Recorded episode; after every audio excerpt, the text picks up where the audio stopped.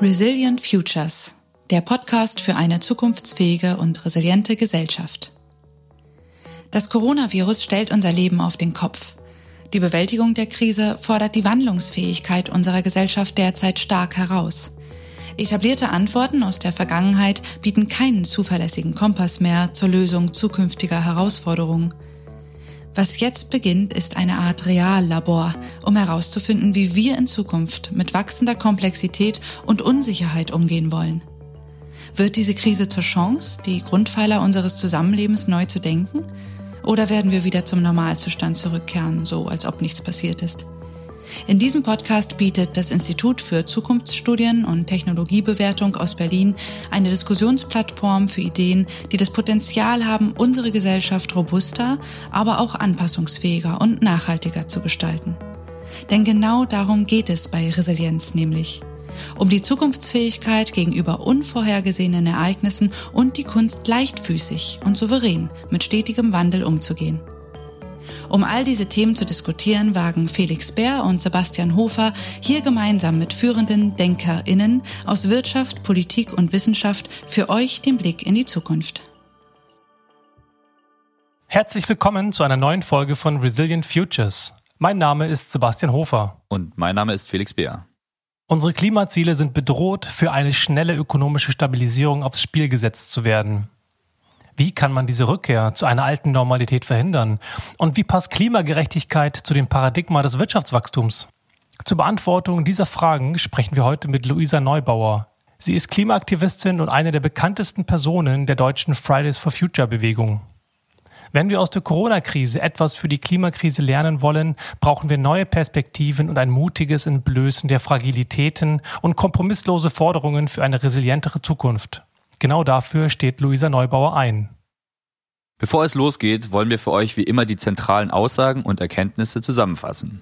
Die Corona-Krise zeigt uns heute mehr denn je, wie wir nur durch Verantwortungsübernahme und Solidarität eine Krise gut bewältigen können.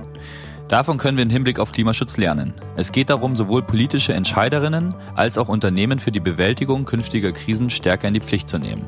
Aber es geht auch um einen neuen Generationsvertrag. In der Corona-Krise schützen die jungen Menschen die Älteren durch Social Distancing. Umgekehrt heißt das für die Klimakrise, dass die Älteren die heranwachsenden Generationen durch konsequenten Klimaschutz stärken müssen. Der Modus der Krisenbewältigung in der Corona-Krise zeigt also, wie handlungsbereit wir als Gesellschaft im Ernstfall sein können. Luisa Neubauer freut das und es wundert sie, denn im Vergleich zur Klimakrise erleben wir eine Inkonsistenz. Wir erleben, dass man lebensbedrohliche Krisen nicht ignorieren muss, sondern durchaus wie eine Krise behandeln kann. Nur wenn wir verstehen, dass ökologische Lebensgrundlagen auch Wirtschaftsgrundlagen sind, können wir langfristig krisenfest werden. Die Idee des One-Shots aus der letzten Folge mit Svenja Schulze bekommt so eine ganz neue Bedeutung.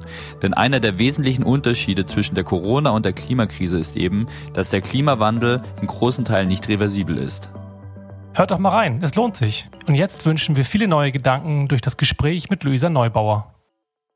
Luisa, du bezeichnest dich ja selbst als Possibilistin in deinem Buch. Ähm, lass doch mal heute starten mit der Frage, wie es dir aktuell geht. So in Zeiten des Umbruchs, der Verschiebung von Prioritäten, ähm, der Unsicherheit und vor allem der eingeschränkten Möglichkeit mit dieser Haltung als Possibilistin. Also herzlich willkommen, dass du da bist und wie geht's dir? Hi. Ähm, das ist jetzt ja eine, ähm, doch eine recht große Frage.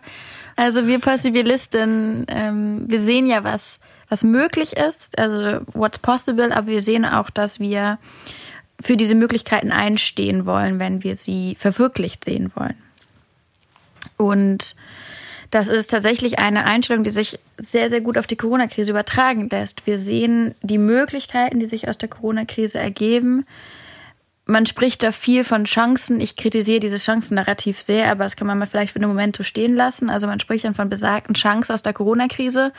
Und wir Possibilisten verstehen aber auch, dass keine von diesen, von diesen Möglichkeitsfenstern ähm, tatsächlich wahrgenommen und ernst genommen wird, wenn wir nicht auch dafür unseren Teil beitragen und uns einsetzen dafür, dass wir diese Veränderungen sehen, äh, dass diese Veränderungen umgesetzt werden, die wir sehen wollen.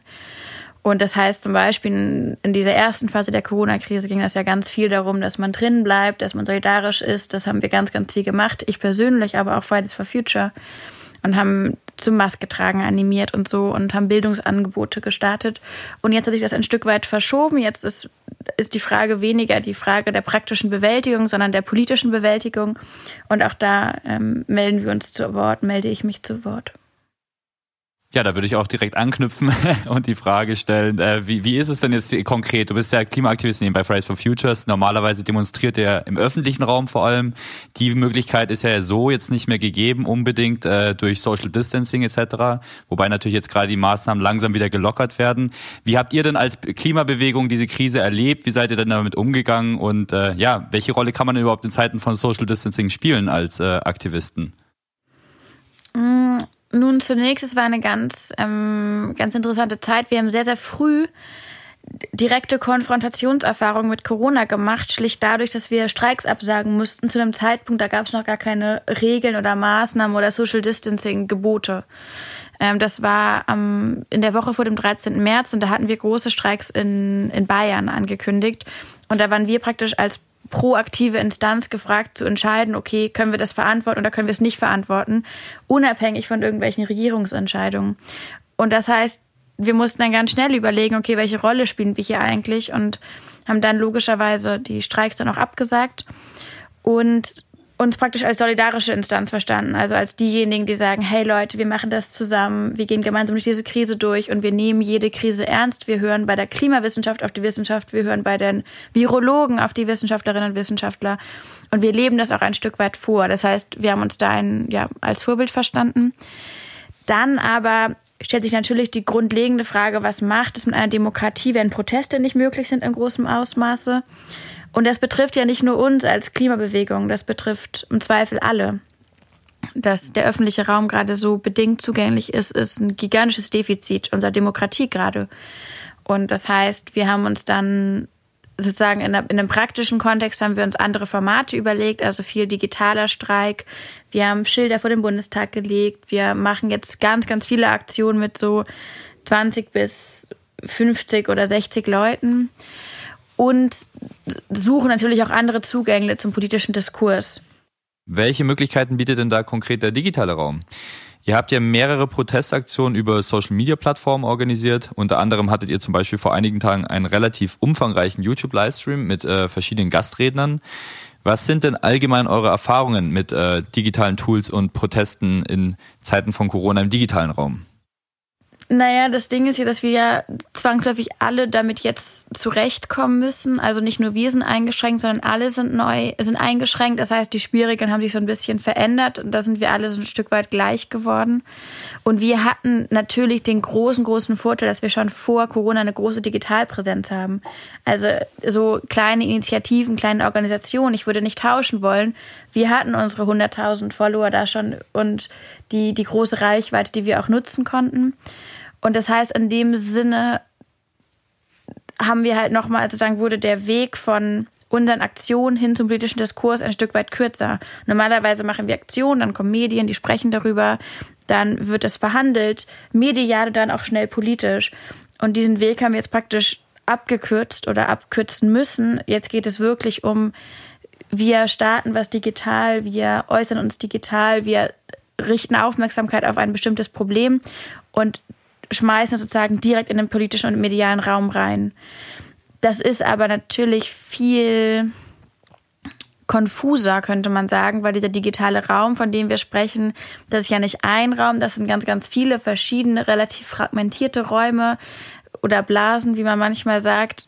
Und die sind mittlerweile überlagert, unübersichtlich, das ist anstrengend geworden. Und ist es natürlich viel leichter, an uns vorbei zu scrollen, wenn man nur digital uns sieht, als wenn man es auf der Straße sieht, wo man im Zweifel nicht dran vorbeikommt. Ich kann mir vorstellen, dass im Rahmen deiner Arbeit als Aktivistin man häufig mal das Gefühl hat von Erschöpfung, von Müdigkeit, von, wow, das ist mir alles zu viel, ich bin genervt, ich habe keine Lust mehr, das ist irgendwie, warum nehme ich diesen, diese Verantwortung auf mich? Und gerade jetzt in den Zeiten, in denen ja auch das euer Hauptthema, nämlich der Klimawandel, ja in den Hintergrund rückt ähm, und die Corona-Krise irgendwie in den Vordergrund gerückt ist und zumal ja auch die Arten der, der, der Protestbewegung andere sind, man sich neue Lösungen überlegen muss, neue Formen von, ähm, wie man an die Menschen rankommt, wirst du manchmal müde? Naja, ich bin keine Maschine. Also ich glaube, Müdigkeit das erlebt ja jede und jeder. Ähm, bei mir ist es nur der Fall, dass ich natürlich wahnsinnig viel Energie aus dem ziehe, was ich tue und mache. Und das als sehr bereichernd empfinde und auch Spaß dabei habe. Also ich könnte es auch gar nicht so intensiv machen, wie ich das tue, wenn ich das nicht auch genießen würde. Dass das anstrengend ist, ist ja keine Frage, aber es hat mir auch ja niemand gesagt, dass das ein, ein Ponyhof hier wird. Das geht schon. Ähm, ich, weil du gerade meintest, der Klimawandel ist in den Hintergrund gerückt, das ist natürlich total spannend. Ähm, ich, ich erlebe ganz viele, die jetzt praktisch sozusagen diese, diese Wahrnehmung spiegeln, dass die Klimakrise in den Hintergrund gerückt und die Klimabewegung ist ähm, irgendwie weniger präsent. Das sind zwei Schlüsse, die zwar sozusagen per se jetzt nicht falsch sind, aber ja schnell auch missinterpretiert können, weil die Klimakrise ist zwar medial in der Aufmerksamkeitsökonomie nicht da, aber nach wie vor beschleunigend. Und die Klimabewegung ist sozusagen medial weniger im Zentrum des Geschehens, weil andere Themen da überlappend ähm, ja, gefragt sind oder besprochen werden. Und gleichzeitig ist sie ja auch da. Ähm, und zwar wird sich ganz viel organisiert und werden die Themen besprochen. Und ich bin tatsächlich auch überrascht, wie sehr dann doch wieder auf die Klimakrise irgendwie der Fokus gelegt wird. Und Inwiefern? also, naja, fast jede Woche, seit es Corona gibt, gab es diese Momente, wo irgendwer gesagt hat, naja, Moment, was ist denn eigentlich mit dem Klima? Und ganz viel werden gerade die, die Maßnahmen, die getroffen werden, zur Corona-Bewältigung gemessen an Klimaschutzmaßnahmen. Und das kommt gar nicht nur von Fridays for Future, das kommt von verschiedenen Akteuren. Ähm, das ist interessant, gerade wenn man bedenkt, eigentlich wäre jetzt die Zeit der großen sozialpolitischen Angebote. Und die scheinen zumindest im Vergleich zu ökologischen Ansprüchen, die gerade gestellt werden, jetzt gerade nicht irgendwie ähm, allen Raum einzunehmen. Du hast es ja gerade gesagt, wir befinden uns also ähm, derzeit in der zweiten Phase der Krisenbewältigung. Während es in der ersten Phase also vor allem um die Eindämmung der Infektionsraten ging, also die Bekämpfung des Viruses äh, an sich, mhm. wird es nun in der zweiten Phase vor allem darum gehen, die ökonomischen Folgewirkungen der Pandemie aufzufangen.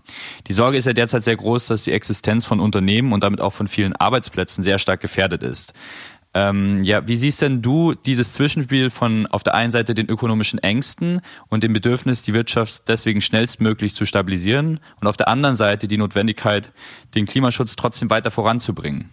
Ja, also wenn ich sage, dass, dass ich überrascht bin darüber, wie wenig oder wie vergleichsweise wenig sozialpolitischer Schwerpunkt gerade oder wie, wie vergleichsweise wenig ein sozialpolitischer Schwerpunkt gerade gesetzt wird, meine ich damit nicht, dass ich das gut heiße. Also, dass wir gerade große strukturelle Defizite total ignorieren oder verherrlichen, beklatschen vor allem, das ist ja keinesfalls gut. Ähm, ich schätze, in diesem Zeitpunkt äh, stellen wir irgendwo fest, dass die Idee des, der Klimagerechtigkeit gerade ihre erste, ihren ersten Praxistest erleben müsste, nämlich dass wir eben soziale Gerechtigkeit und ökologische Gerechtigkeit zusammenbringen und tatsächlich Lebensräume gestalten, die ökologisch sicher sind und resilient und ähm, nachhaltig, aber eben auch sozial. Und das Ganze erst dann irgendwie eine Grundlage sein kann für ökonomisch nachhaltige, nachhaltige Entwicklung. Durch die Corona-Krise sind ja viele Schwachstellen und Verletzlichkeiten unserer Gesellschaftssysteme gerade besonders sichtbar geworden. In einem deiner Artikel beschreibst du das als ähm, den entblößenden Charakter der Corona-Krise. Parallel zur Klimakrise werden auch durch die Pandemie, gerade jetzt, ähm, ja viele strukturelle Ungleichheiten weiter verstärkt. Welche strukturellen Defizite sollten wir uns denn jetzt nach der Krise besonders zu Herzen nehmen und äh, dezidiert probieren zu verbessern? Naja, das ist ja endlos. Also wo will man da anfangen? Ich meine, so ganz offensichtlich werden zum Beispiel gerade strukturelle Defizite in, im sozialen Pflegesektor. Das ist dann ganz schön übergegangen zu einer Erkenntnis darüber, welch, welche Rolle die Frau eigentlich trägt in der Gesellschaft. Also wahrscheinlich so unterschätzt wie kaum eine Gruppe in der Gesellschaft. Dann hat sich die Frage gestellt von, was brauchen eigentlich Kinder? Wie, wie kümmern wir uns denn strukturell um Kinder? Und wie sehr hängt das Wohl des Kindes davon ab, in welche Familie es zufälligerweise reingeboren wurde? Und dann ging es ja aber weiter. Wir stellen fest, dass tatsächlich die, die Hyperglobalisierung, wie wir sie erleben, Ausmaße angenommen hat, die uns schwächen statt zu stärken. Also diese einseitigen Abhängigkeiten von zum Beispiel Arbeiterinnen und Arbeitern aus dem Ausland, auch was Lieferketten und so betrifft. Ähm, da haben wir auf einmal ganz, ganz ja, neue Schwachpunkte ähm, erlebt in einer Wirtschaft, von der wir doch eigentlich meinten, die sei irgendwie so stark gefestigt und stabil. Und das ging dann weiter. Dann haben wir festgestellt, was die, was die ökologischen ähm, Konsequenzen sind. Also erst jetzt, da die Städte so sauber werden, zum Beispiel was die Luftverschmutzung betrifft, stellen wir fest, wie gravierend das im Vorfeld war und wie anfällig Menschen zum Beispiel für Krankheiten sind, wenn sie in Gebieten leben, wo die Luft so schlecht ist. Es gibt da diese ganz interessante Studie, die herausgefunden hat, dass in den Provinzen in Europa mit den fünf meisten Corona-Fällen, das sind genau die gleichen Provinzen, dieselben mit der ähm, höchsten Luftverschmutzungsquote in ganz Europa. Und das heißt, auch an der Stelle erleben wir, wie sehr wir uns wissentlich ähm, als Gesellschaft ähm, fragiler gemacht haben durch unsere durch einen irrationalen Umgang mit zum Beispiel ökologischen und aber auch ökonomischen Ressourcen. Für mich führt das ein bisschen zu dem Begriff der Effizienzsteigerung. Wir haben ja in unserer ähm, Welt, die sehr stark geprägt ist durch Neoliberalismus und Digitalisierung, was ja Paradigmen der Optimierung sind, ein bisschen das Problem, dass wir irgendwie einen anderen neuen Begriff geschaffen haben, der Lebensqualität und auch vielleicht der Gerechtigkeit. Du sprichst ja viel von Gerechtigkeit in dem Kontext. Ähm, man sagt ja auch, man hat etwas auf Kante genäht und damit bedeutet ja, also damit will man ja aussagen, dass man keinen Puffer mehr hat, man hat keinen Spielraum mehr, irgendwie auf irgendwas einzugehen. Und das ist ja eigentlich sozusagen die Gegenthese oder die Gegendefinition von Resilienz, von der wir irgendwann sprechen. Und deswegen wäre die Frage an dich, ähm, hast du eine Idee, wie wir Effizienz mit Krisenfestigkeit, mit Nachhaltigkeit in Einklang bringen können in Zukunft? Oder widerspricht sich das für dich per Definition? Naja, Effizienz. Ähm ist ja Effizienzsteigerung. Genau, also Effizienzsteigerung ist ja ein wahnsinnig ähm, positiv konnotierter Begriff, so ein bisschen was wie Innovation. Das finden wir super und zwar relativ bedingungslos. Und wir fragen dann bei, bei einem, bei, bei keinem von beiden fragen wir eigentlich nach den Konsequenzen oder nach den, ähm, nach den Bedingungen dafür, für Effizienzsteigerung oder für zum Beispiel Innovation. Und das ist interessant. Grundsätzlich ist ja die Überlegung, dass wir sagen, wir schaffen Effizienz, also mehr Effizienz und das zum Beispiel gibt uns die Möglichkeiten, Menschen zu entlasten in ihrer Arbeitszeit, in ihrer Arbeitskraft, Stress zu reduzieren, im Zweifel auch auf einer Ressourcenebene gedacht, Ressourcenverschwendung zu reduzieren, grundsätzlich weniger zu brauchen. Also eigentlich ist das ja ein sehr, sehr ähm, schöner Gedanke. Und ja auch einer, der gerade im ökologischen immer wieder, so Effizienzmodelle werden ja im ökologischen schon seit Jahren gehypt. Bisher hat es nicht funktioniert, weil wir ähm, Effizienz vor allem reduziert haben auf oder Effizienzsteigerung reduziert haben auf eine Möglichkeit, Wachstum zu ähm, optimieren und zu steigern. Und das natürlich, das kann ja nur funktionieren, wenn man das, was man gespart hat durch die Effizienzsteigerung, direkt wieder investiert, um weitere, ähm, sozusagen weitere Produktivität zu erlangen. Das heißt, da haben wir uns natürlich, da haben wir uns im Zweifel verrannt, weil wir auf, auf der Strecke vergessen haben, warum wir diese Effizienzsteigerung eigentlich vornehmen dass wir keinesfalls eine Entlastung des Systems erreicht haben, sondern eine weitere Strapazierung, eine Überstrapazierung, wenn man nicht, wenn man sagen möchte. Gerade am Beispiel des Gesundheitssystems kann man das ja sehr, sehr deutlich sehen. Und du hast in deiner Familie mit deiner Mutter eine Krankenschwester und kannst das ja direkt äh, quasi nicht nur äh, medial verfolgen und empathisch, sondern ja auch persönlich an der Stelle. Insofern ähm, finde ich, finde ich spannend, was du sagst, wie die, dieses Paradigma des Wachstums, was ja dahinter steckt, hinter dem eigentlichen, äh, dem Gedanken der Effizienzsteigerung zusammenpasst. Nee, wir haben ihn dahinter gesteckt. Also das, hinter Effizienzsteigerung muss keinesfalls Wachstum stehen. Da kann auch ein, ähm, da kann auch ein Gedanke von, Moment, wie können wir denn eigentlich, ähm, ja, also da steckt ein Optimierungsgedanke hinter, sicherlich. Aber der kann ja auch in ein Wachstum an Lebensqualität münden und an, ähm, an tatsächlich ähm, gesellschaftlichen Wohlergehen. Was wir aber gemacht haben, ist, wir haben das einseitig kanalisiert zu gesellschaftlichen Wohlstandswachstum und das übersetzt zu BEP-Steigerung. Und dass das nicht tragbar ist, ist ja, mm, also das ist ehrlich gesagt ja auch nichts Neues. Und meine Mutter zum Beispiel ist ganz irritiert, die sagt jetzt, ähm, die wird jetzt abends ja auch beklatscht. Und die kommt dann von der Schicht nach Hause, die arbeitet direkt mit Covid-Patienten auf der Intensivstation und die ist irritiert und sagt, Moment, also was ich hier mache, also ich arbeite in diesem System seit 30 Jahren Und jetzt fangen die an, irgendwie zu klatschen. Dabei hat sich hier Arbeitsalltag in dem Sinne kaum verändert. Die, die Ausrüstung ist aufwendiger geworden. Und natürlich ist es teilweise sehr anstrengend, aber auch viele, viele Menschen im Krankenhaus, bei ihr zum Beispiel, haben kaum was zu tun, weil die Betten freigehalten werden. Ich würde noch mal ganz gerne kurz auf ähm, den entblößenden Charakter trotzdem zurückkommen, ähm, der jetzt während der Krise sichtbar wird auch. Ähm, du hast ja gerade schon erwähnt, es kommt zu natürlich spontanen ähm, Formen der neuen Solidarität jetzt auch während der Krise. Ne? Wir klatschen irgendwie für systemrelevante Jobs etc. Es gibt Nachbarschaftshilfen. Auf der gleichen, also gleichzeitig werden aber auch strukturelle Ungleichheiten durch die Krise nochmal sehr stark deutlich und teilweise auch verstärkt. Ähm, wenn man sich anschaut, wer ist denn hier besonders stark betroffen von der Krise, dann äh, fällt einem auf, dass ähnlich wie beim Klimawandel die Flüchtlinge, Minderheiten, viele benachteiligte Gruppen hier besonders verwundbar sind äh, und ja fast zu den vergessenen Gruppen auch teilweise der Corona-Krise gehören. Ähm, zeigt uns denn die Krise vielleicht auch zum Teil die Grenzen unserer Solidarität und unserer Gerechtigkeit in unserer Gesellschaft auf? Ja, sicherlich, weil da, wo, also das ist ja erstmal eine strukturelle oder eine ganz logische Feststellung, wo Solidarität ist, da hat Solidarität auch Grenzen. Das kommt damit einher. Und wir haben das sehr plastisch gelernt, ganz schnell am Anfang von der Corona-Krise mit den Geflüchteten in ähm, Griechenland, wo ganz deutlich wurde, dass einerseits unsere Solidarität für die Geflüchteten offensichtlich dort aufhört, wo sie in einem Camp sind, dann unsere Corona-Solidarität dort auch dann irgendwie sehr klare Grenzen hat, dass sich aber überhaupt nicht übertragen lässt auf zum Beispiel die Zehntausenden, die aus dem Ausland nach Deutschland geholt wurden, um hier zu arbeiten unseren Spargel zu ernten unter menschenunwürdigen Bedingungen. Ähm, auch da haben wir bisher nicht wirklich solidarisch gehandelt und uns eingesetzt. Ähm, ich habe eigentlich erwartet, dass wir den Spargel groß fleckig boykottieren in Deutschland. Das haben wir irgendwie nicht getan. Obwohl so ein Spargelboykott irgendwie was hätte, dachte ich, naja. ähm, um, also um, um das Thema mal aufzumachen. Also es kann doch nicht ja. angehen. Es ist, es ist ein, es ist, wir wissen ja also wirklich diesmal in diesem Jahr, das ist nichts Neues, aber in diesem Jahr wurde uns sogar vorgerechnet, was die, die, die sozialen, aber auch die ökonomischen, meinetwegen auch die ökologischen Kosten von der Spargelernte sind. Und das konnten wir irgendwie so weit kritisieren, als es irgendwie um die Maßnahmen gegen die Menschen herzuholen. Aber soweit ich weiß, hat sich das bisher nicht irgendwie geäußert oder gespiegelt in der, im Spargelabsatz.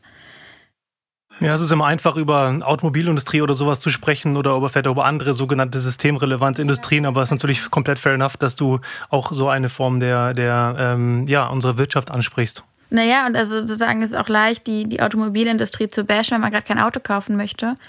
Ähm, beim Spargel sehen wir es anscheinend anders. Naja, also auf jeden Fall hat die Solidarität ganz offensichtliche Grenzen, dass die eingrenzen, also die kann man geografisch ziehen, die kann man ähm, in verschiedenen Zugehörigkeitsspektren ziehen, die kann man auch zwischen Wort und Tat ziehen. Also unsere rhetorische Solidarität scheint dann doch irgendwie recht ausgedehnt zu sein. Die praktische, da verhält es sich ganz anders. Und wir werden das ja sicherlich erleben, also welche strukturellen Maßnahmen dann getroffen werden im Gesundheitssektor. Aber ich befürchte, das wird ähm, kosmetisch sein. Ähm, und auch meine Mutter, mit der ich jetzt ganz viel darüber spreche, betont immer wieder, wie absurd es ist, dass man jetzt irgendwie von Einmalzahlungen spricht. Ähm, was im Zweifel so sinnbildlich dafür wäre, dass man überhaupt nicht verstanden hat, wo das Problem hier liegt. Es ist ja nicht eine kurzfristige Belastung, sondern es ist ein chronisch überlastetes, ähm, tatsächlich an die Grenzen gewirtschaftetes, profitmaximiertes ähm, System, was so überhaupt nicht tragbar ist, nicht für die Menschen, die darin beschäftigt sind, aber auch für die Gesellschaft nicht, die davon abhängt. Ähm, ja, also das ist, ähm, es ist skurril zu erleben. Ich glaube aber auch, um das noch einmal auf den Solidaritätsgedanken zu bringen, man muss ein bisschen vorsichtig sein. Solidarität klingt auch immer ein bisschen freiwillig. Man kann solidarisch sein oder eben nicht. Und oftmals nutzen wir aber den Solidaritätsbegriff eigentlich auch für ganz klare Verantwortlichkeiten, die zum Beispiel, also die eine Art Selbstverständlichkeit wären, im Politischen gedacht. Es ist selbstverständlich, dass Menschen bei uns einen Mindestlohn bekommen, dass Menschen abgesichert sind. Das sollte kein Akt, das, ähm, kein wohltätiger Akt sein, kein solidarischer Akt sein, sondern ja, selbstverständlich.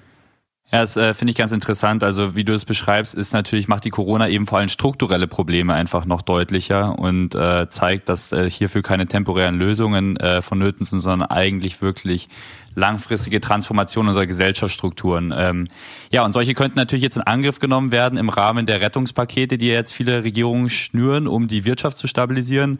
Ich meine, allein die G20-Länder äh, wollen ja 12 bis 20 Billionen US-Dollar in die Wirtschaft pumpen. In unserem letzten Gespräch haben wir mit Svenja Schulz, unserer Bundesumweltministerin, gesprochen und die hat uns zu bedenken gegeben, dass äh, diese Investitionen, wenn, äh, dass die so groß sind wahrscheinlich jetzt, dass wenn die nicht für die Nachhaltigkeit eingesetzt werden, dass in im Nachhinein wahrscheinlich gar keine keine Ressourcen mehr da sein werden, um äh, die Transformation anzuschieben. Ähm, da stellt sich jetzt natürlich so ein bisschen die Frage, wie können wir denn jetzt sicherstellen, dass diese geplanten Konjunkturpakete wirklich für den ökologischen Wandel eingesetzt werden und nicht sogar vielleicht äh, dazu dienen, äh, diesen zu verschleppen oder gar zu verhindern im Endeffekt? Ja, das ist ein guter Punkt. Ich habe das gehört, was die Frau Schulz erzählt hat. Also sie macht da ja einen wichtigen Punkt auf oder einen trifft den Nagel auf den Kopf. Wir werden jetzt nicht unsere Wirtschaft revitalisieren und in drei Jahren dann feststellen, ups, wir haben das mit der Dekarbonisierung irgendwie vercheckt. Deswegen machen wir das eben nochmal. So funktioniert es nicht. Das wird eine historische Verschuldung sein und die wird vorläufig einmalig sein. Und ähm, jetzt wurde ja ganz viel gesprochen darüber, dass irgendwie sich Chancen ergeben daraus aus der Krise, dass man das irgendwie nutzen kann das ist der Moment, wo ich so kritisch gegenüber diesem Chancennarrativ sind. Wir müssen mal davon wegkommen, das als Chance zu bezeichnen. Das klingt irgendwie so, als wäre es eine Sache, die wir eben machen können oder auch nicht. Und wenn wir es nicht machen, haben wir irgendwie Pech gehabt, aber es ist ja auch nicht so wild. Chance klingt optional. Das ist keine optionale Angelegenheit. Das ist eine einmalige historische Verantwortung, die da gerade bei ganz vielen liegt, die wahrgenommen werden muss. Und alles andere wäre halt naja, mehr als ein Skandal. Es wäre, hätte was Verräterisches an der Gesellschaft, deren Gelder da genutzt werden, an den jungen Generationen, ähm, die sozusagen vorläufig verschuldet werden. Bisher, mm, also sieht man, dass auf jeden Fall viel möglich ist und dass diese Sensibilität auf jeden Fall da ist. Also viele sprechen davon, Ministerinnen und Minister sprechen davon, Staatschefs sprechen davon, dass es irgendwie ökologisch genutzt werden muss. In der Umsetzung aber scheinen gerade vor allem die Lobbystärksten zu gewinnen. Also die größten Summen bisher gingen an die lobbystärksten Gruppen, an die Autos, an die Flugzeuge in Deutschland. Soforthilfen sicherlich, die wurden in großer Zahl auch an Solo-Selbstständige und sowas ge gerichtet. Ähm, aber das sind ja sozusagen ganz andere Dimensionen an, an Finanzaufwand, der dahinter steckt die große Lobby für die Zukunft gibt es nicht. Die, ähm, und für, die, für das Klima auch nicht. Das ist ähm, eine unterbesetzte, auch eine praktisch de facto nicht finanzierte Lobby, die ähm, kein großes Wählerpotenzial hat, weil die größten Wählergruppen wären die sehr jungen Menschen die zukünftigen Generationen, die davon profitieren würden. Also nicht mal der Trade-off ist da. Und bisher scheint es nicht so, als würde das in der Regierungspolitik dann eine große Rolle spielen, wenn man sich antut, was auf, also on paper jetzt gerade umgesetzt wird.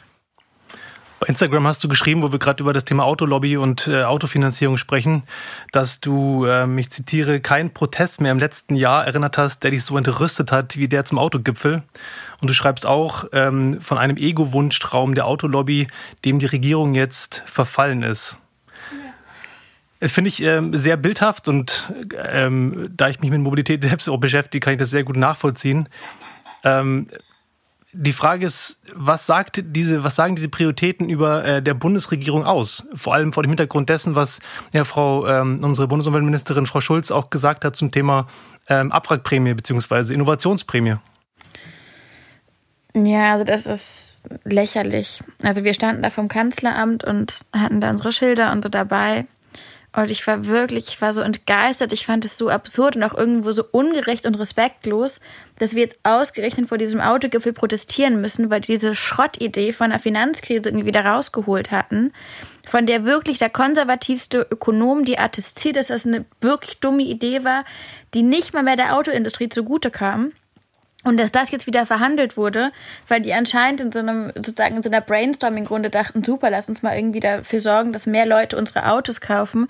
Also das fand ich unmöglich. Also für so einen Schwachsinn zu, also gegen so einen Schwachsinn zu protestieren, ist, also nee, das fand ich, fand ich nicht, nicht irgendwie verständlich und da, dachte ich kurz, eigentlich hätten wir aus Protest nicht hingehen sollen, aber es funktioniert ja leider beim Protest ja, ich. Eure Idee. Ja, das ist ein bisschen das. Ähm, aber das war schon, das war schon grenzwertig. Ähm, dass das jetzt so verhandelt wird, ist ja noch nicht ganz klar. Also die werden ja Anfang Juni dann dazu Entscheidungen fällen, wie das sich verhält mit dieser Abwrackprämie. Das nennen sie natürlich anders, weil wir finden Innovation ja bedingungslos gut, wie gesagt. Deswegen wird es sicherlich irgendwas wie eine Innovationsprämie sein weil ähm, wer hier gelesen hat, äh, weiß, dass der, der Name es macht. Und ähm, das ist aber, also sollte es darauf hinauslaufen, dass man den Menschen irgendwie dazu drängt, bitte wieder ihre Konsumententätigkeit aufzunehmen und fleißig Autos zu kaufen, für die wir weder Platz haben, räumlich gedacht, noch Platz haben, emissionstechnisch gedacht, noch anscheinend die große Nachfrage da besteht, also sozial menschlich gedacht. Ich weiß nicht genau, wie man das verkaufen möchte. Was wäre denn, wenn man das andersrum gemacht hätte? Es gibt ja den Umweltbonus der EU, der jetzt ja auch gerade erweitert worden ist und dem über zwei Milliarden Euro zuge, äh, beigepflichtet worden ist von der Bundesregierung. Was wäre denn gewesen, hätten Sie gesagt, wir fördern das nicht mit Konsum, sondern wir fördern das als eine Art Rettungsschirm? Dann wäre so. es ja eine quasi Rettung gewesen eines, eines Wirtschaftsstandorts, einer, einer Branche, aber nicht eine konsumförderliche Maßnahme, die ja deutlich längere Konsequenzen hat, als, als nur in Anführungsstrichen eine, eine Industrie zu, zu retten, wie beispielsweise es von Lufthansa diskutiert wird oder eben auch von Air France in Frankreich, weil du gerade ja auch die Luftfahrtindustrie angesprochen hast als Beispiel. Mm, naja, ich glaube, zunächst müsste man sich fragen, warum man denn die Industrien retten möchte. Und das läuft sich dann ganz klar bei den Arbeitsplätzen zusammen. Und wenn wir sagen, okay, wir wollen Arbeitsplätze schützen, dann stellen wir fest, dass Arbeitsplätze haben was Langfristiges und die sind in die Zukunft hineingedacht. Die sollen ja, das ist ja ein gigantischer Sicherheitsfaktor für die Menschen. Und das heißt, dann müssen wir uns fragen, weniger, ähm, wie sieht ähm, die Zukunft der Arbeitsplätze aus, als wie sehen die Arbeitsplätze der Zukunft aus? Und die müssen logischerweise in, in zukunftsfähigen und nachhaltigen Industrien verortet sein, wenn die wirklich Bestand haben sollen. Das heißt, ich glaube, viel weniger geht es, viel weniger als da, also es geht weniger um die Frage, mit welchem Mechanismus sorgen wir dafür, dass Industrien weiter liquide bleiben, weiter die Menschen beschäftigen können, als unter welchen Bedingungen können die überhaupt bestehen in der Zukunft und wie können wir finanziell sozusagen sinnvoll darauf hinwirken mit welcher Form, welch, mit welcher Form von Finanzinstrument man das macht, das ist ja am Ende dann irgendwie eine, eine, eine Struktur, eine Formatfrage. Aber viel eher geht es doch darum, wir reden hier von der Schlüsselindustrie, wie lange bleibt das denn eigentlich noch so? Wie lange wird man noch Autos in Deutschland kaufen, wenn wir, wenn wir irgendwie in zehn Jahren feststellen, dass alle Welt sich dagegen entschieden hat, weiter an einem Verbrenner festzuhalten, aber wir die Teile produzieren, als hätten wir den Schuss nicht gehört? Aber wie sieht denn die Alternative aus? Mobilität ist ja ein Grundbedürfnis mhm. und ähm, die Automobilindustrie ist ja sozusagen die wahr gewordene ähm, ja, Verwirklichung dieses Grundbedürfnisses. Naja, ich spreche ja nicht dagegen, dass wir, dass wir irgendwie, also wir wollen jetzt nicht von heute auf morgen irgendwelche Autos abschaffen oder sowas. Hm, aber wenn wir von Mobilität sprechen, dann sprechen wir ja von Menschen, die von A nach B wollen. Und an der Stelle frage ich mich, wann wir anfangen, das irgendwie neutral zu begutachten und uns darauf zu einigen, dass wir Mobilitätspolitik machen und eben keine Autopolitik machen. Das ist bisher aber nicht eingetreten. Wir tun alles dafür, dass Autos von A nach B schnell und sicher kommen. Was die Menschen in und vor allem um die Autos betrifft, das sieht schon ganz anders aus. Und genau so gestalten wir auch Räume. Also Stadtverkehr ist darauf ausgelegt, dass die Autos Platz haben, dass die Autos lange stehen können, 23 Stunden am Tag und wer da nicht zufälligerweise drin sitzt, hat irgendwie Pech gehabt. Das ist ja aber eigentlich, also das ist ja keine Mobilitätspolitik, die wir machen.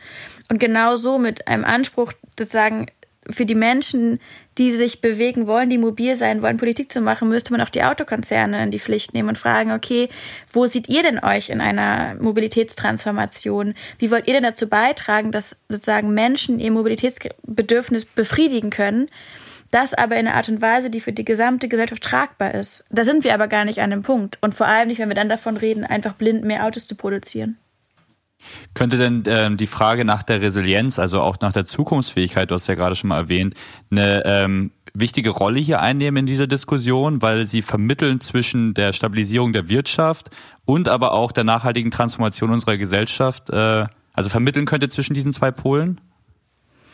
Mhm. Ich finde das Konzept der Resilienz dann sehr, sehr charmantes, weil es ist nicht, also es ist überhaupt nicht aufgeladen, es ist nicht so ein Ökokonzept, wo die, wo die Jungs aus der Wirtschaft sofort sagen, nee, nee, bleibt uns damit fern, sondern ist ja etwas, was wir eigentlich, ähm, was total erstrebenswert ist. Jeder, jeder Wirtschaftszweig, jede Industrie möchte Resilienz aufbauen. Resilienz wird mit Stärke assoziiert, Stärke finden wir super, Stärke wird mit Stabilität assoziiert, das finden wir noch viel besser. Das heißt, ähm, da geht ganz viel mit. Und ich glaube, mit ökonomischer Resilienz zu argumentieren, ist ein sehr, sehr guter Blickwinkel. Und ich glaube, auch das kann einen Widerspruch auflösen, der fälschlicherweise so viel aufgemacht wird zwischen Klima und Wirtschaft. Das wird ja ausgespielt als eines zwei Antagonisten. Und das ist de facto ja nicht der Fall, wenn wir verstehen, dass Lebensgrundlagen auch Wirtschaftsgrundlagen sind und keine Wirtschaft sich nachhaltig, langfristig stabil entwickeln kann, wenn uns ewig unsere Ökosysteme um die Ohren fliegen platt formuliert. Also auch da, wenn wir daran interessiert sind, Sicherheit zu schaffen im ökonomischen, dann brauchen wir die auch ökologisch. Das geht aber nur, wenn nicht auch zum Beispiel dann wiederum die Wirtschaft die, die ökologischen Grundlage so ausbeutet, dass sie sich im Zweifel diesen besagten Ast absägt, auf dem sie sitzt. Und das geht, indem wir uns über die, die ähm, Idee der Resilienz zusammenfinden und überlegen, was macht denn uns eigentlich am Ende des Tages gemeinsam resilienter als Gesellschaft als Wirtschaftsstandort, aber eben auch als, ähm, naja, als ähm, zusammen als Summe von vielen Menschen mit, mit Interessen im Persönlichen, wenn es zum Beispiel um Mobilität geht, um Konsum geht, um Lebensgestaltung geht. Wenn ich dich richtig verstehe, müssen wir bei der Diskussion über Resilienz ähm, immer auch einen langfristigen Zeithorizont im Blick behalten. Im Moment wird ja viel über kurzfristige Maßnahmen diskutiert, die vor allem darauf abzielen, die negativen Konsequenzen der Pandemie schnellstmöglich aufzufangen. Ähm, in, in dieser Kalkulation werden aber natürlich selten Krisen wie zum Beispiel der Klimawandel mit eingerechnet. Es besteht also eine gewisse Gefahr, dass mit diesen Maßnahmen schlicht der Status quo ähm, der Vor-Corona-Zeit ähm, zementiert wird und ähm, dass das aber auch als eine Form der Resilienz verstanden wird. Wenn wir also über die Krisenfestigkeit unserer Gesellschaft diskutieren, müssen wir dann auch gleichzeitig immer über den Zeithorizont von solchen Resilienzmaßnahmen sprechen? Ähm, oder wie siehst du das? Resilienz schwingt ja schon so langfristig mit. Und ähm, also jedes Kind, das Taschengeld bekommt, weiß, dass einmal im Monat mehr Taschengeld zu bekommen ähm, nicht langfristig sichert, dass man immer seine Süßigkeiten kaufen möchte, wenn man das gerade möchte oder was auch immer man so als Kind mit seinem Taschengeld macht, sein Mickey Maus Heft kauft, wenn man das irgendwie braucht, sondern dafür sozusagen, dass das, dass sozusagen das, ähm, dass das langfristige da inhärent mit einherkommt.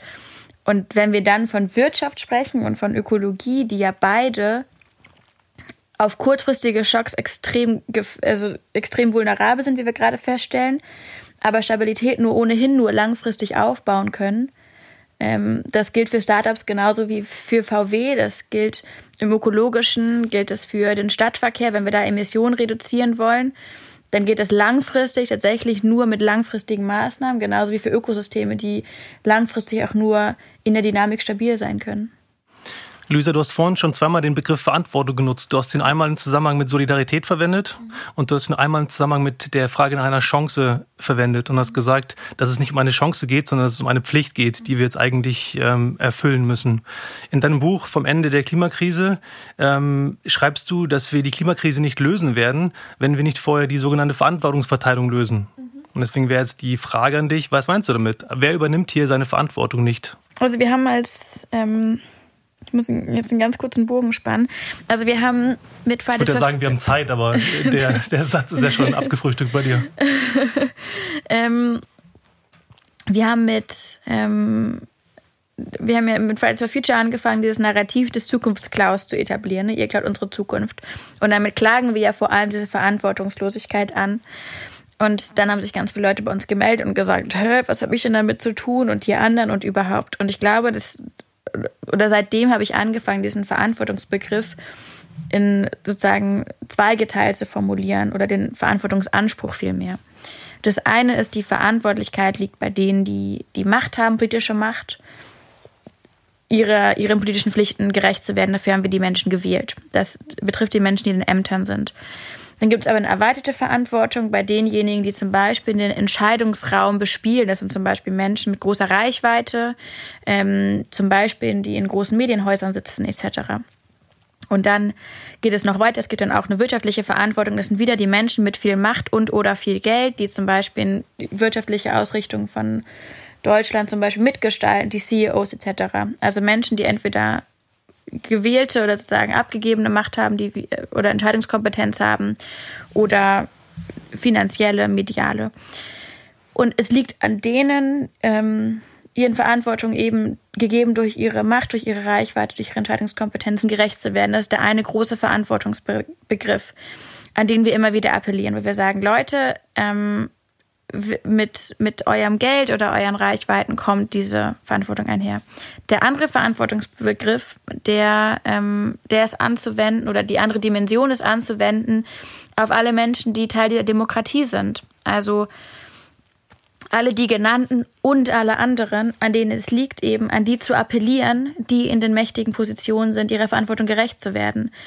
Das ist in dem Sinne auch die Pflicht einer, einer Bürgerin, eines Bürgers, äh, wie man das so sagt, ähm, Widerstand zu leisten, wenn zum Beispiel die Ungerechtigkeiten zu groß werden, nicht mehr tragbar sind, wenn strukturelle Diskriminierung überhand nimmt, dann liegt es auch an jeder Einzelnen, jedem Einzelnen, sich politisch einzubringen, als, als Wählerin, als Wähler, als Teil der Demokratie. Und das ist sozusagen unser Appell an alle Menschen, von denen wir auffordern, mit uns an die Straße, auf die Straße zu kommen, die auch sozusagen gewissen Verantwortungspflichten nachkommen sollen bzw. müssen. Heißt es dann umgekehrt, dass wir ähm, die Wirtschaftshilfe, über die wir ja gerade schon gesprochen haben, auch stärker an einen normativen Wertekodex vielleicht binden sollten, der die Verantwortung der Unternehmen auch stärker in die Pflicht nimmt? Also zum Beispiel ist ja denkbar hier in, De in Dänemark er wird, er unterstützt ja die Regierung derzeit nur Unternehmen, die zum Beispiel nicht in Steueroasen ihr Geld parken. Ähm, sowas lässt sich, würde, die Logik könnte man ja jetzt auch ausweiten auf zum Beispiel Klimaverantwortlichkeit. Ja, ähm, das ist glaube ich, kein normativer Wertekodex, sondern es ist, ähm, also gut, es hat, es hat einen, einen stark normativen Grundlage, aber am Ende des Tages ist das politisch nicht nachvollziehbar, warum man bedingungslos Steuergelder an irgendwen geben würde. Also das, hat dann ja auch was mit Steuerverantwortung zu tun. Ne? Das sind Menschen, die sind gewählt und die verwalten die Steuern, die alle Menschen hier in diesem Land bezahlt haben, plus die Schulden, die ja meiner Generation dann vor die Füße gelegt wird das zu machen, ohne das zu knüpfen an Maßnahmen, wo wir doch alle wissen, wie schwierig und kompliziert es ist, in diesem Land einen BAföG-Antrag äh, auszufüllen, weil die Bedingungen so gigantisch sind, was es bedeutet für Menschen, die zum Beispiel Hartz IV beziehen. Also das ist ja nicht so, als würden wir normalerweise wild mit Steuergeldern um uns schmeißen. Und das jetzt ausgerechnet zu Beginn bei Milliardenunternehmen, die schon vor Corona sowohl gigantische Umsätze gemacht haben, als auch strukturell oder wirtschaftlich gezeigt haben, dass sie da durchaus auch Schwachstellen haben und ein bisschen taumeln, das wäre absurd. Ähm, das ist natürlich also selbstverständlich, dass man da sich überlegt, was wollen wir erreichen und welche Rolle spielen ähm, zum Beispiel Klimamaßnahmen bei der Art der wirtschaftlichen Wiederbelebung. Ich hätte noch eine Zwischenfrage und zwar, du hast ja schon davon gesprochen, dass du als Bürgerin, als Aktivistin ja auch die Verantwortung übernimmst gerade ähm, mit Fridays for Future, ihr zusammen alle ähm, diese Verantwortung nehmt und etwas daraus macht. Dunja Hayali hat mal in einem Interview vor kurzem mit Eva Schulz bei Deutschland 3000 ähm, aufgefordert, dass Aktivistinnen von Fridays for Future explizit auch ähm, in der, ja, bei institutionellen Parteien ähm, überlegen sollten, ob sie nicht dort auch ähm, diese Verantwortung einbringen wollen. In der Gestalt, dass es ja jetzt ähm, ähm, überspitze ich ein bisschen leicht ist, einen Banner ähm, umherzutragen und Sachen zu fordern. Und umso schwieriger ist, vielleicht auch in aktuellen Zeiten, äh, Entscheidungen zu treffen mit politischer Tragweite. Boah, also da würde ich jetzt, also ich weiß Dunja, ich weiß Dunja Hayali total zu schätzen. Ähm, ich würde an der Stelle kurz sozusagen reingrätschen und, ähm, und betonen, dass der Aufbau einer Bewegung wie Fridays for Future und das am Leben halten einer solch groß, großen und ein Stück weit auch in meinen Augen logischerweise großartigen Bewegung in einem globalen Kontext, in, in Zeiten, wo, ähm, wo politisch so viel passiert, wo politische Räume sich nicht notwendigerweise gerade öffnen, sondern wir sprechen von Shrinking Spaces, das ist schon auch ein, also das ist eine relativ ähm, große Aufgabe. Das ist ein sehr, sehr ähm, umfangreiches Vorhaben, bei dem tagtäglich Entscheidungen getroffen werden von sozusagen in der Bewegungslogik gedacht großen Entscheidungen. Wir treffen keine Entscheidung für andere Menschen außerhalb der Bewegung, das ist richtig. Die Bewegung an sich ist aber auch schon irgendwie eine große Institution. Das heißt, zu sagen, also das jetzt runterzubrechen auf irgendwie die tragen da so ein Banner rum, das ist natürlich nett, aber natürlich also im Zweifel auch so eine leicht herablassende Reduktion auf etwas Offensichtliches, oder? Da habe ich, also der, der, sie hat das nicht, das mit dem Banner hat sie nicht explizit so gesagt. Ich glaube, die Idee dahinter, also das habe ich jetzt überspitzt dargestellt, um einfach die Dimensionen darzustellen, zwischen dem, wie ja durchaus auch manche jetzt in der Öffentlichkeit das wahrnehmen und einfach auch kritisieren. Also das war jetzt nicht das Zitat von Dunja Jali, sondern das war eher die Frage ist ähm, gewesen, ob nicht vielleicht ein, die Frage ist, glaube ich, nach dem Entweder oder. Es ist leicht zu protestieren und es ist deutlich anspruchsvoller, dann aus dem Protest und politische Entscheidungen abzuleiten und umzusetzen. Zum Beispiel. Und auch die Frage, ob vielleicht irgendwie so eine Art ähm, ähm, eine Reihenfolge denkbar ist. Also im Sinne von, dass man beginnt quasi in einer Art von Bewegung, in einer Aktivistinnenbewegung und irgendwann sozusagen zwangsläufig in die politische ähm, institutionellen Parteien eintreten muss, um dann zu gestalten auf einer anderen Seite. So, also so wie die Grünen das so gemacht haben. Zum Beispiel. Ähm, okay, dann lassen wir das in Klammern, aber ich möchte, also das würde ich genauso stehen lassen. Ähm, Vollkommen der, fein. Der Protest, das, also das lässt sich natürlich schnell reduzieren. Es sollte, aber, es sollte tatsächlich nicht äh, despektierlich gemeint ja, sein. Aber, ja, ja, okay. Ähm, ähm also deswegen habe ich diese zwei Verantwortungsdimensionen aufgemacht, weil ich nicht glaube, dass es ein Entweder-Oder. Ähm, weil wir Verantwortung brauchen aus einer politischen Gesellschaft, einer politischen Öffentlichkeit heraus, die, die Widerstand leistet, die ähm, die Politik unter Druck setzt, die mobilisiert und auf der einen Seite und auf der anderen Seite eben die Institutionen, die entsprechend wach und selbstbewusst und verantwortungsbewusst agieren. Mein Eindruck ist aus den letzten anderthalb Jahren, dass wir ein gigantisches Defizit haben an politischer Verantwortung, aber auch ein gigantisches Defizit an kritischer, klimabewegter Öffentlichkeit. Und die hat dann Fridays for Future ein Stück weit konstituiert und mobilisiert und sichtbar gemacht. Wir sind ja aber an keinem Punkt, wo wir sagen könnten, super, es braucht anscheinend keinen Druck mehr von der Straße, weil die Politik kommt zurecht.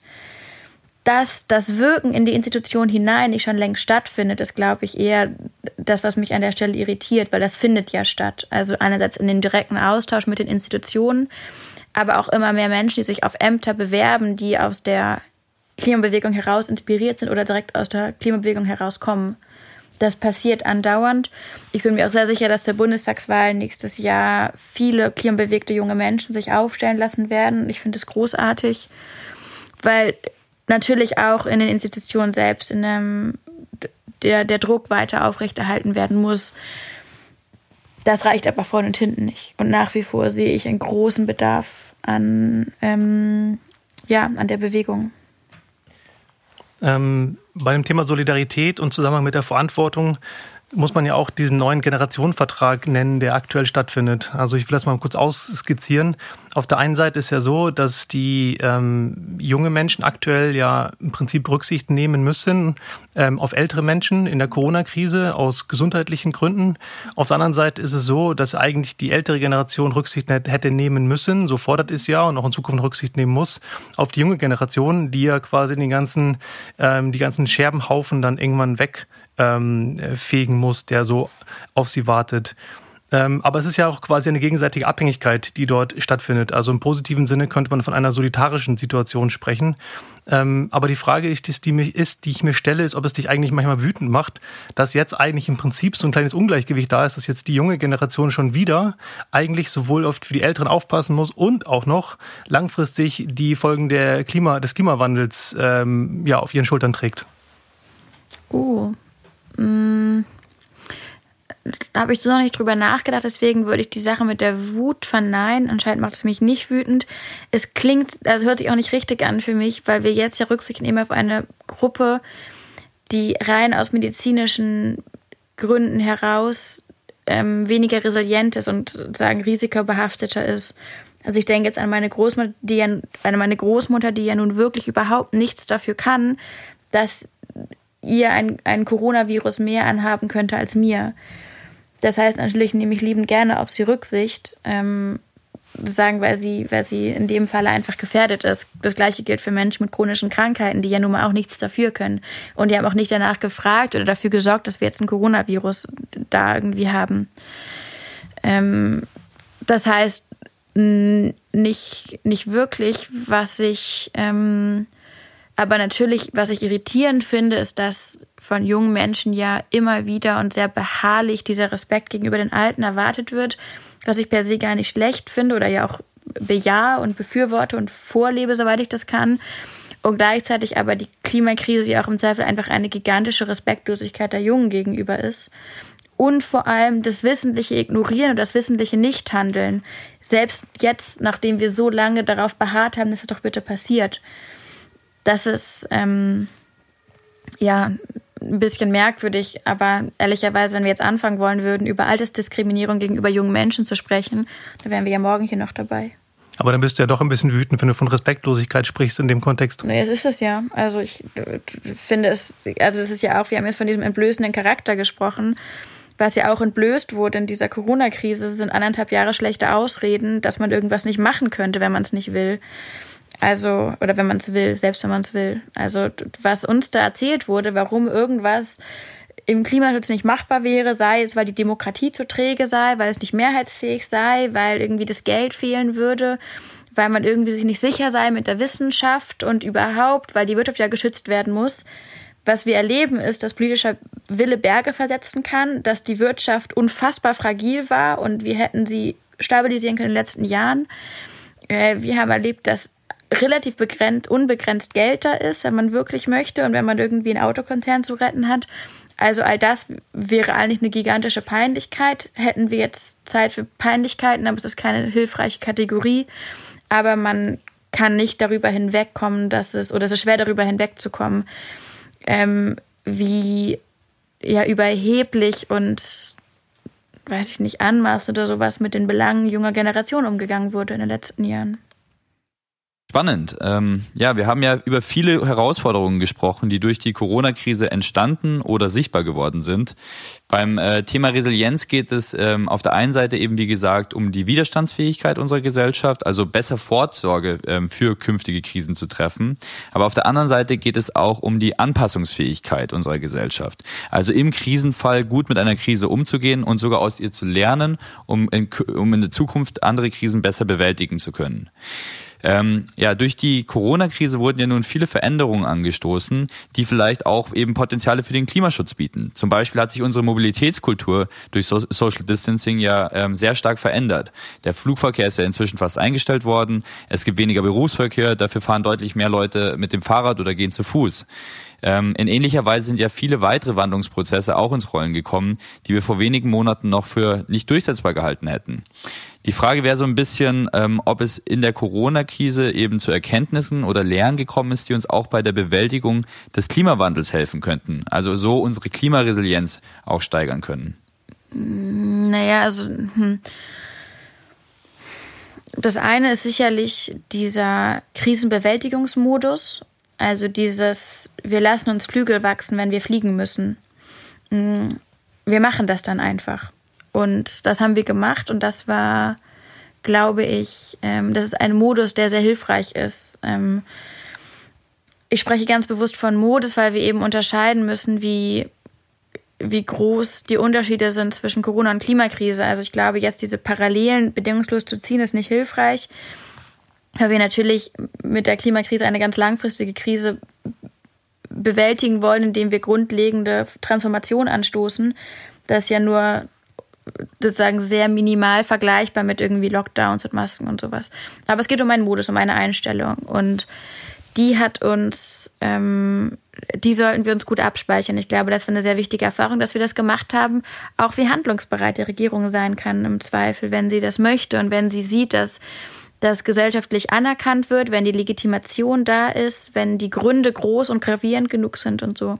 Das ist sicherlich gut. Und gleichzeitig eben das Pendant dazu wäre eine wahnsinnig ähm, krisengefestigte Gesellschaft. Also ich glaube, die strukturellen ähm, Fragilitäten oder äh, Bruchstellen, die entblößt wurden, ähm, wurden begleitet von einer Entblößung, von einer wirklich gewappneten Gesellschaft. Also sie haben das ja zumindest phasenweise sehr, sehr schön gemacht, sehr solidarisch, sehr liebevoll, sehr beruhigt, entschleunigt, fast gelassen, zumindest teilweise haben wir da irgendwie manövriert. Gerade wenn man das europäisch vergleicht, das war oder weltweit vergleicht. Das hat für uns gesprochen. Also das, ähm, auch das sollten wir uns merken. Ähm, das glaube ich so zunächst und ich glaube, dann haben wir wahrscheinlich alle diese ganz individuelle Erfahrung gemacht, dass wir viel anpassungsfähiger sind, als wir lange dachten. Und ich glaube, an der Stelle ähm, haben wir vielleicht auch ein bisschen Erfahrung gemacht von wegen, was dann eigentlich Lebensqualität ist. Und ich bin mir ziemlich sicher, dass viele Menschen in diesem Land gerade vermissen, ihre Familie zu sehen, ihre Freunde zu sehen, Umarmung, ähm, sozusagen Heiterkeit in, in Freundeskreisen und sowas. Und ich würde behaupten, dass das deutlich mehr vermisst wird, als zum Beispiel auf dem Nachhauseweg in fünf Läden noch irgendwas einzukaufen. Dass Einkaufen gerade zum Beispiel mühsam geworden ist, also der Akt des Konsums, keine Frage. Aber dass wir auch ein Stück weit festgestellt haben, dass Konsum an der Stelle schön war, wo es irgendwie beiläufig nebenbei war, wo man da noch irgendwas kaufen konnte, was man irgendwem wieder dann vorzeigen konnte, wo ein Ambiente geschaffen wurde, wo Konsum so ähm, eventisiert wurde, dass das irgendwie so ein ganzes Erlebnisprodukt war, was man gekauft hätte. Sobald das aber fehlt, man muss steril mit Maske anstehen, reingehen, raus, zahlen. Und der Konsum wurde auf das Einkaufen, das Kaufen an sich reduziert, macht gar keinen Spaß mehr. Und auch das, glaube ich, ist in einer Gesellschaft, die sich ein Stück weit überkonsumiert hat und jetzt gerade in, diesen, in dieser Konsumabhängigkeit ein bisschen straucheln geraten ist, die ist auch, glaube ich, ganz wertvoll für uns. Das ist eine sehr kluge Beobachtung und bringt mich tatsächlich auch zu, dem, zu der Fragestellung oder andersrum gesagt, ich würde behaupten, dass Konsum, und das hast du, glaube ich, ja, wenn ich dich richtig verstanden habe, auch so ausgedrückt, ja eine Art auch von Ablenkungsstrategie ist von vielen Sachen. Es ist immer einfacher zu konsumieren, sei es Medien, Produkte oder was auch immer, ähm, als sich mit wirklichen, vielleicht wichtigen Themen zu beschäftigen. Ähm, und du hast auch, wenn ich dich richtig verstanden habe, das Konzept des Konsums für als Grundlage für Lebensqualität per se ein bisschen in Frage gestellt.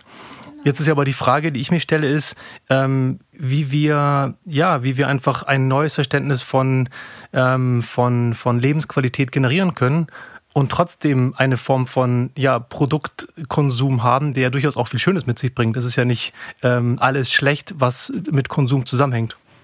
Ja, ich habe jetzt auch, also ja vor allem von einem so einem industriellen Massenkonsum gesprochen. Wir konsumieren ja auch anderes, zum Beispiel ähm, also könnte man davon sprechen, dass wir äh, Literatur konsumieren oder sowas. Das ist ja was anderes. Also ich glaube, ähm, da kann man noch mal verschiedene Konsumebenen unterscheiden. Das Problem ist ja aber tatsächlich eher, dass die, die Bundesregierung quasi schon als äh, so Automatismus halt sagt, wir müssen Konsum ankurbeln. Genau. Das Beispiel mit der Abwrackprämie oder mit dem Innovations, mit der Innovationsprämie hatten wir ja bereits.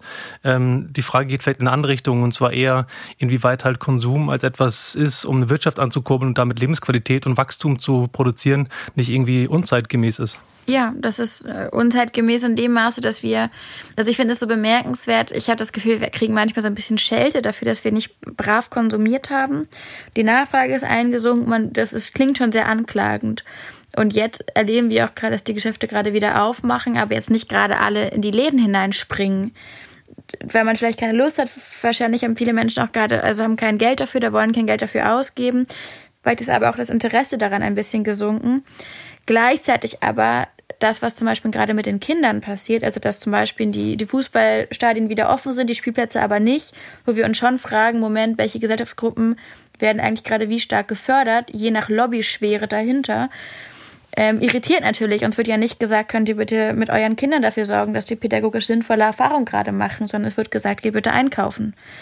Und das heißt, normativ oder sozusagen das, das moralisch Anmutende ist gerade, sei ein guter Mitbürgerin und Mitbürger, sozusagen fungiere als Konsument und nicht, ähm, lass uns doch mal gemeinsam darüber nachdenken, was eigentlich Wohlergehen in der Gesellschaft ermöglicht und ähm, bestärkt und welche Elemente dazugehören und wie wir entsprechend dann zum Beispiel unsere Wirtschaft so aufbauen, dass sie nicht davon abhängt, dass wir uns dumm und dusselig konsumieren, ohne Sinn und Verstand, jenseits irgendeiner ökologischen ähm, ja, Haltbarkeit.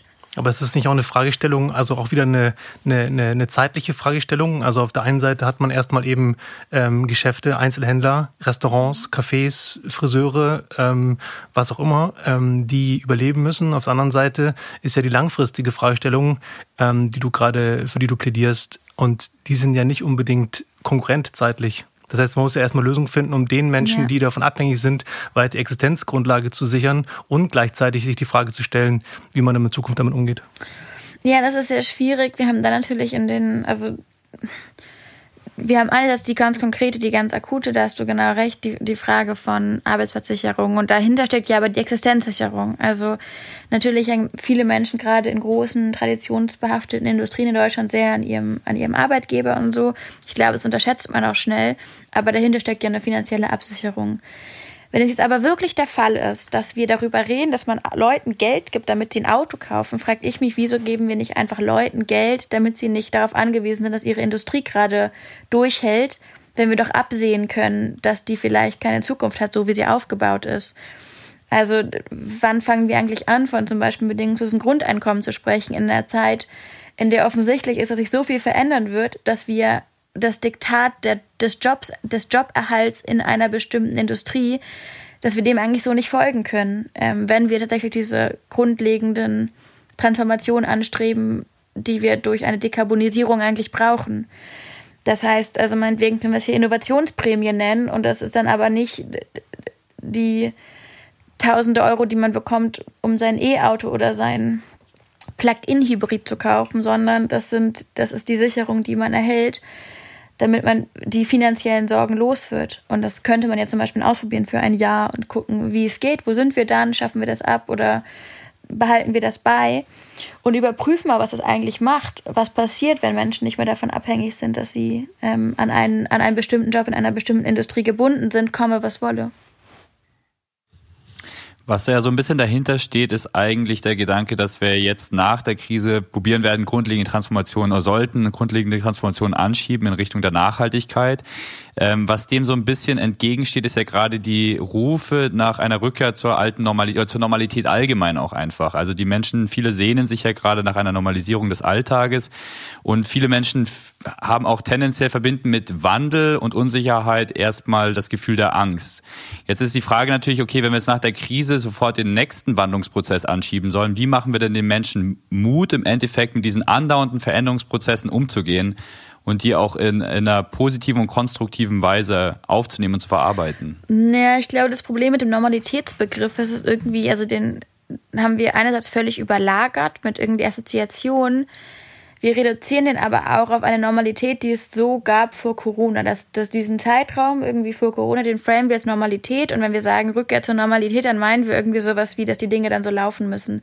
Mein Eindruck ist aber vielmehr, dass wir mit Normalität vor allem Stabilität meinen dass die bedrückende Erfahrung, die wir ja alle gerade machen, ist diese Ungewissheit. Das heißt, wir haben eine politische Ungewissheit, eine virologische Ungewissheit, eine ähm, oft eine, eine finanzielle Unge Ungewissheit, eine ganz private, persönliche, wo geht's hin, wo kann ich mich bewerben, wie sieht's um meinen Job aus und sowas.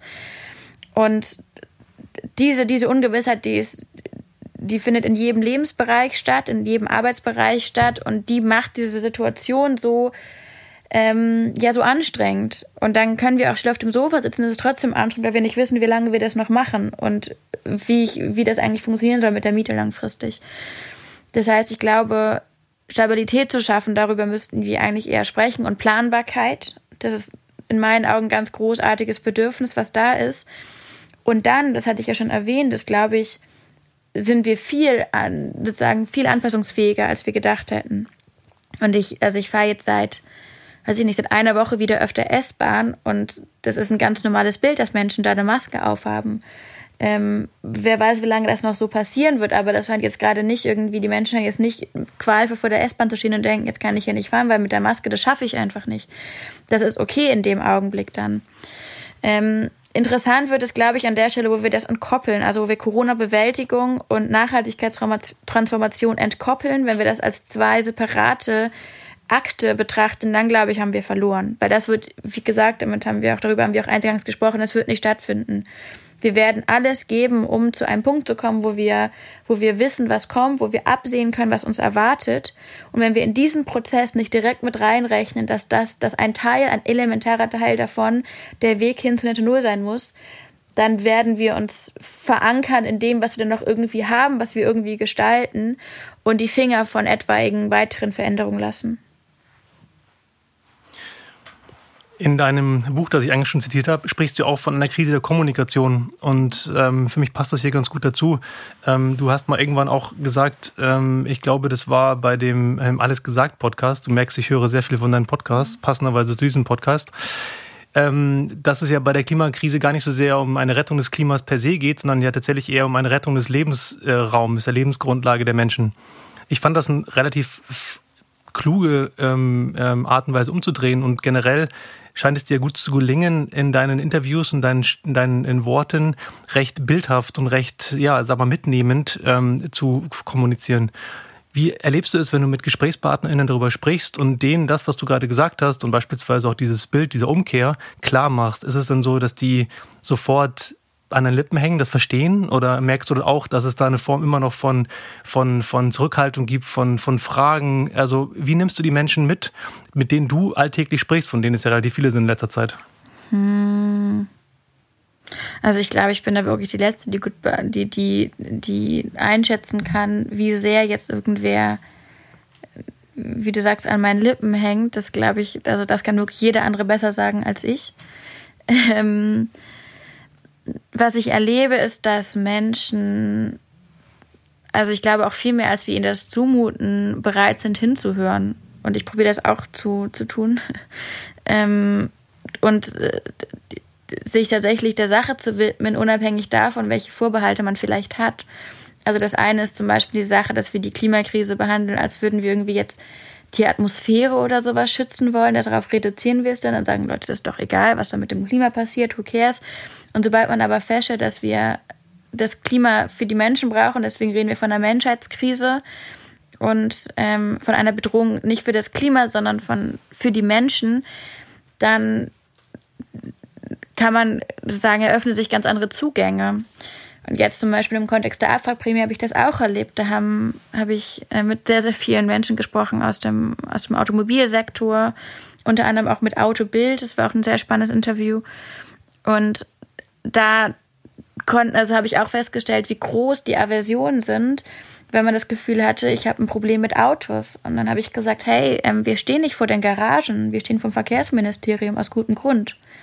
Weil wir brauchen eine Politik, die Mobilitätsangebote schafft und äh, Menschen ernst nimmt und nicht nur Autos ernst nimmt. Und das ist ja eigentlich, ich finde, ein relativ nachvollziehbarer Wunsch oder ein Anspruch, wo auch die, die Autofans irgendwo was mit anfangen können. Ähm, das heißt, mh, mm, ein Stück weit ist Sprache an der Stelle schon wunderbar, weil wenn man sie klug einsetzt oder sinnvoll und vielleicht auch ein bisschen achtsam, großes Wort, dann ähm, öffnet es so viele Tore. Gleichzeitig kann aber natürlich auch Sprache wahnsinnig viel kaputt machen und es ist eben auch ein sehr scharf geschliffenes Instrument oder Werkzeug oder Waffe manchmal.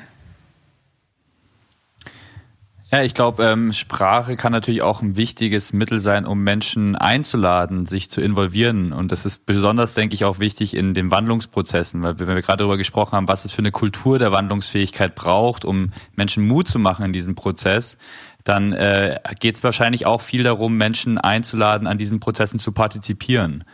Ähm, wie ist denn da deine Beobachtung? Was gibt's denn da noch für Möglichkeiten? Vielleicht gibt's ja auch da nochmal Dinge, die wir jetzt gerade aus der Krise lernen können, wie man Bürgerinnen einladen kann, an dieser Wandlung wirklich einerseits aktiv teilzunehmen und auch diese Teilnahme und Teilhabe aktiv einzufordern. Naja, wir tun das ganz konkret, indem wir Menschen auffordern, zu unserem Streik zu kommen. Und deswegen haben wir zum Beispiel auch den Streik so sehr etabliert als Aktionsform, weil wir festgestellt haben, wie barrierefrei das ist. So die, also Teile Klimabewegung gehen zum Beispiel viel öfter irgendwie in die Grube, machen zivilen Ungehorsam und sowas. Und auch das, denke ich, ist ein wichtiger, ähm, ein wichtiger Aspekt oder ein wichtiges ähm, Mosaikteilchen in diesem großen Ganzen. Aber wir erleben die Streiks als irgendwie ein ein Familienmoment. Da kann man mit jedem hingehen und da kann man irgendwie im Anzug mit seinem Arbeitskollegen und einem Kaffee darüber sprechen, was denn eigentlich als nächstes ansteht und trotzdem irgendwie dabei sein. Da kann man aber auch mit sehr kleinen Kindern hinkommen und gucken, wie es denn, was da passiert. Und dann macht der Seifenblasenmann bei uns Seifenblasen und so. Und es ist etwas, wo wir gemeinschaftliche Erlebnisse schaffen. Und das ist, glaube ich, ähm, so dieser Aspekt von Kollektiv, von Gemeinschaft, von Miteinander ist so ein zentraler ähm, Teil in dem großen Ganzen, denn die Klimakrise ist im Endeffekt, ich meine, ist eine Kollektiv oder eine, ja, eine kollektive Krise, die, ähm, die aus sozusagen der Summe von ganz vielen Einzelteilen gewachsen ist. Und sie braucht auch kollektive Antworten, weil die Klimakrise ist natürlich zu groß für jeden Einzelnen von uns, zu groß für ein einzelnes Land, aber auch zu groß für eine einzelne Generation. Das ist dann keine Frage von meiner Generation, sondern von uns als Gemeinschaft. Und dieses Zusammenbringen von verschiedenen Stimmen, von verschiedenen Akteuren an einem Ort, mittlerweile mehr im digitalen Raum, aber auch da halt an einem Ort, ähm, das ist ganz, das ist ganz entscheidend, das zu, zu schaffen. Mm, und bei Corona ist das, glaube ich, eins der großartigen, ähm, der großartigen Schwierigkeiten, dass dieses Zusammensein so nicht mehr funktioniert, das bedrückt und das ist, bringt große Defizite bei sich, dass in einer Zeit, wo wir alle zusammenkommen sollten, die einzige Maßnahme, die uns vor allem auferlegt, das wird, ist das Alleine sein. Das ist ein Stück weit zum Scheitern verurteilt. Und da werden wir, müssen wir sehr kreativ werden, um irgendwie Gemeinschaft trotzdem zu konstituieren. Um das Gespräch mal zum Ende zu bringen, habe ich noch ein Thema in petto, und zwar ist es das Thema ähm, Bildung als Gegenmittel ähm, für Strömungen, die vielleicht nicht so wünschenswert sind, aber genauso gut auch als Grundpfeiler einer modernen Gesellschaft, ähm, beispielsweise wie genannte antidemokratische ähm, Strömungen zu verhindern oder beispielsweise auch, wie wir jetzt sehen, ein extremes Maß an sogenannten Verschwörungstheorien ähm, paradoxerweise ist es ja so, dass äh, Fridays for Future ja begonnen hat mit sehr, sehr jungen Menschen, die ihre, ähm, ja, ihre Schulpflicht sozusagen, ihren Freitag zu opfern, also ihre eigene Bildung per se zu opfern. Du selbst, glaube ich, hast ja deinen äh, Studienplatz in England abgesagt und da wieder Verantwortung übernommen. Deswegen zur letzte Frage ist, äh, welche Art von Bildung würdest du sagen, brauchen wir in Zukunft, um eine resilientere und zukunftsfähigere Gesellschaft zu produzieren? Große Frage. Oh kann sagen, um Himmels Willen. Ähm, okay. Ach, ähm, okay, ich würde das zweiteilen. Das eine ist ähm, eine, also so eine kleine grundlegende ähm, Bildungsrevolution wäre, glaube ich, ganz gut. Also über, so ein überschaubares Projekt. So eine kleine Bildungsrevolution, als klar. Ja, also weil wir uns ja irgendwie, also das ist ja total interessant, weil ich sozusagen in Deutschland können wir uns ja, können wir schon davon sprechen, dass wir ein vergleichsweise gutes Bildungssystem haben. Es ja aber so irritiert, wenn man sich überlegt, was die Wurzeln von diesem System sind. Es kommt ja sozusagen aus der Fabrikarbeitergeschichte und wohin es führt, nämlich in die, in die ähm, Wirtschaft. Und das heißt, wir sind sozusagen, also es ist ja ein sehr, sehr wirtschaftsgeleitetes, arbeitsmarktkonformes Bildungssystem, was Menschen ausbildet, um irgendwie einen Teil, sozusagen einen sinnvollen Teil dazu beitragen können, in dieser Wirtschaft zu fungieren, von der wir aber eigentlich wissen, dass sie ein bisschen aus der Zeit gefallen ist und jetzt gerade, wie wir erleben, deutlich maroder, als wir dachten. Das heißt, wenn wir das weiterdenken, müssen wir uns fragen, worauf richten wir denn eigentlich unsere Bildung auf? Dass Menschen irgendwie Verantwortungsbewusstsein lernen, Selbstständigkeit lernen, Gesellschaftskompetenz lernen, Selbstkompetenz lernen, Zukunftskompetenz lernen oder eben ähm, BWL Consulting, so platt formuliert. Und da glaube ich, müssten wir noch mal kurz gucken oder abchecken, was unsere Prioritäten sind, was unsere Zielsetzungen sind und das irgendwie dann zurückdenken, also wo wollen wir sein und dann zurückdenken auf, was muss dann in der ersten Klasse eigentlich passieren. Wie sehen dann diese Alltag dann in der Schule aus? Ist das Beschäftigungstherapie oder ist das Leben lernen? Ähm, das ist das eine. Mm, und der andere Aspekt ist, glaube ich, das ist ja so eine interessante Erfahrung, die wir gerade machen in dieser durchaus bewegten Zeit, dass sich Erfahrungswissen und Zukunftswissen so sehr umkehren. Ne? Also früher waren Menschen, die viele Erfahrungen hatten, wahnsinnig wertvoll, weil sie auf diese ganzen Erfahrungen zurückgreifen konnten. Und das hat, das war ein groß, also war sehr wertbeladen. Jetzt verändern sich aber die Zeit so schnell und die, die Paradigmen verändern sich, die, ähm, die Bedingungen, auf denen wir irgendwie unsere Vermutung aufbauen, verändern sich ununterbrochen. Das heißt, Erfahrungswissen verliert an Wert ähm, das erodiert und was auf einmal viel gefragter ist, ist Zukunftswissen, Zukunftsverständnis, Zukunftsfähigkeit, wie wir das so nennen. Das bedeutet auch, dass ähm, ein Mensch früher praktisch mit einem Mindset aufgewachsen ist und das Mindset hat eigentlich ganz gut angehalten für ein Leben lang. Mittlerweile braucht man irgendwie drei oder vier Mindsets, um irgendwie die Zeit zu verstehen, die Realität zu verstehen und zu verarbeiten durch das Leben hindurch. Das heißt, durch diese Geschwindigkeit, in dem wir uns bewegen, verändert sich auch der Anspruch an Bildung in die Zeitlichkeit hineingedacht. Also Bildung muss lebenslänglicher ausgerichtet werden, notwendigerweise. Nicht, weil es nice to have ist, und weil Menschen sich gerne vielleicht fortbilden und mehr lernen wollen durch ihr Leben hindurch, sondern auch, weil es immer elementarer wird, um überhaupt die Wirklichkeit begreifen zu können. Ja, das finde ich ein schönes äh, Plädoyer zum Schluss. Also ich meine, wir haben vor allem, glaube ich, in der Krise gemerkt, wie wichtig es ist, auch äh, in, ähm, ja, in ungewohnten Situationen lernfähig zu bleiben, auch neue Formen des Lernens, kollektiven Lernens ausprobieren. Äh, in, unserem nächsten, in unserem nächsten Gespräch werden wir auch mit einer der Initiatoren von We vs. Äh, Virus sprechen. Das ist ein großer Hacker von der in Deutschland stattgefunden hat. Das sind ja auch neue, spannende Lernprozesse, die äh, in äh, ja nicht im klassischen institutionellen Rahmen unbedingt stattfinden, die da auch angestoßen werden. Ähm, wir beenden unser Interview immer mit einer Frage, die wir allen unseren Gästen stellen und die möchten wir natürlich auch dir stellen. Und das ist die Frage, wenn du eine Sache aus dieser ganzen Situation, in der wir uns gerade befinden, mitnehmen könntest, also eine Veränderung. Ähm, was wäre das dann?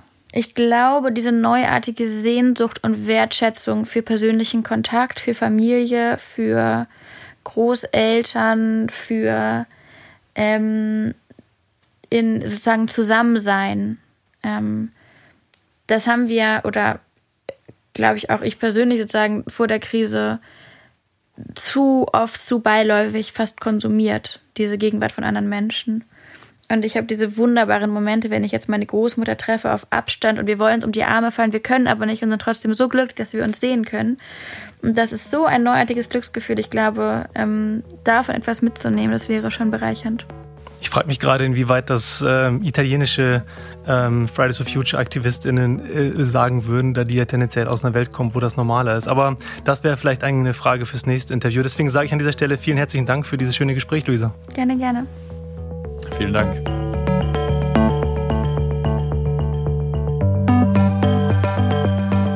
Vielen herzlichen Dank fürs Zuhören. Wenn euch die Folge gefallen hat, dann freuen wir uns sehr über eure Unterstützung. Am einfachsten geht das, wenn ihr in eurer Podcast-App auf Abonnieren klickt und natürlich auch mit ein paar Sternchen und einem Kommentar bei Apple Podcasts. Außerdem freuen wir uns, wenn ihr diesen Podcast fleißig weiterempfehlt. Und natürlich, wenn ihr Gästevorschläge oder Fragen oder auch Kommentare habt, dann immer her damit per E-Mail an podcast at resilientfutures.de. Ein großes Dankeschön geht außerdem an dieser Stelle raus an Max Pless von Audioboutique für diese schöne Musik. Das war's für heute mit Resilient Futures. Bleibt gesund und passt auf euch auf und hoffentlich bis zum nächsten Mal.